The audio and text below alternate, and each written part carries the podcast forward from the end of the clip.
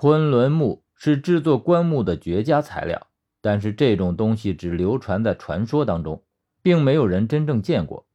相传它和昆仑山的存在一样久远，而且昆仑木最神奇的特性是，即便它只有一段，离开了泥土、水源和阳光，它仍然不会干枯。虽然不再生长了，却始终保持着原貌。如果把身体存放在昆仑木中，可以万年不腐。而在这个墓里面，我却见到了只有传说中才有的东西。也就在这时，原本静谧的墓室中突然猛地卷来一股冷意，接着不知是哪里来的风在里面呼啸而起，刮在身上比严冬的寒风还要冰冷，有种冰霜过体的感觉。与此同时，只见壁顶上不断的有碎石坠落。我抬头看去，壁顶那个诡异的人脸已经不见了，而上面正在出现裂纹。与此同时，我已经看到了里面闪烁的火红的光。也就是在同时，整个墓室里的锁链像是被什么力量拉紧，一起哗啦啦的作响。我猛地起身，拉起十三说：“壁顶上面也是火龙油，快走！”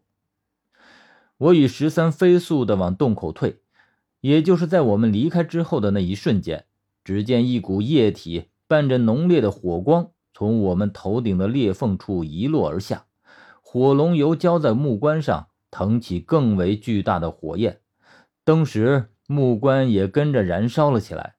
我暗自捏了一把汗，只需再慢一秒，我和十三现在也是被烧焦的尸体了。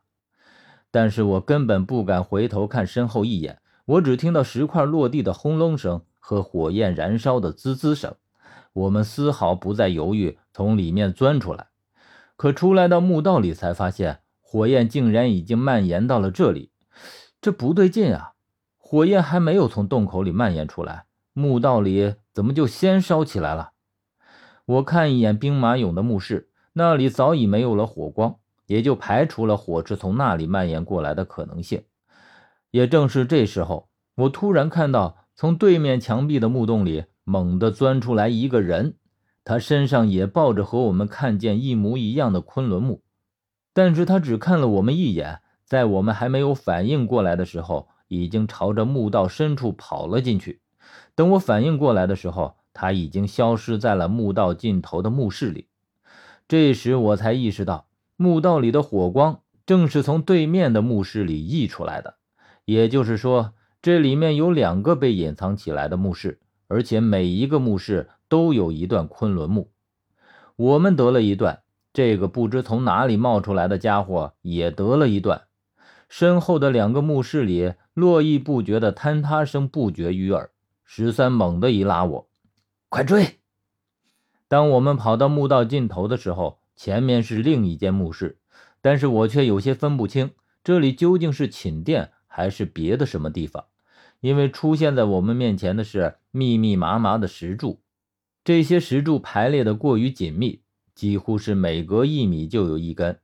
我感觉这是一个十分巨大的墓室，只是一眼看过去，尽是密密麻麻的石柱遮蔽了所有的视线，根本就看不出去两三米远，而且。石柱的排列看似整齐，却是不规则的。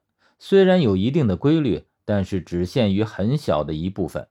也就是说，它局部有规律，可整体却是混乱的。当然，这也只是我的猜测，因为我无法看到它整体的样子。但我这种猜测应该差不多。它被建成这样，显然是一座迷惑人的迷宫。我和十三都在墓室口，不敢踏出去半步。这恐怕是比玄魂梯还精妙的设计。看似只是一些排列的石柱，不知情的人以为只要坚定了一个方向就可以走到另一头。可是进入到里面，只怕方向感会彻底迷失。这里面肯定有比玄魂梯更厉害的迷惑人方向的标记。这时候，十三脱了外衣，将昆仑木包了，背在身上，然后对我说：“我们进去找他。”说实话，他说的这个“他”，我并没有听明白。我以为他是在说那个跑进墓室里的人，但是当我看到他的表情时，就觉得他要找的其实是昆仑墓。我忽然有一种猜测：十三就是为了这里面的两段昆仑木而来的。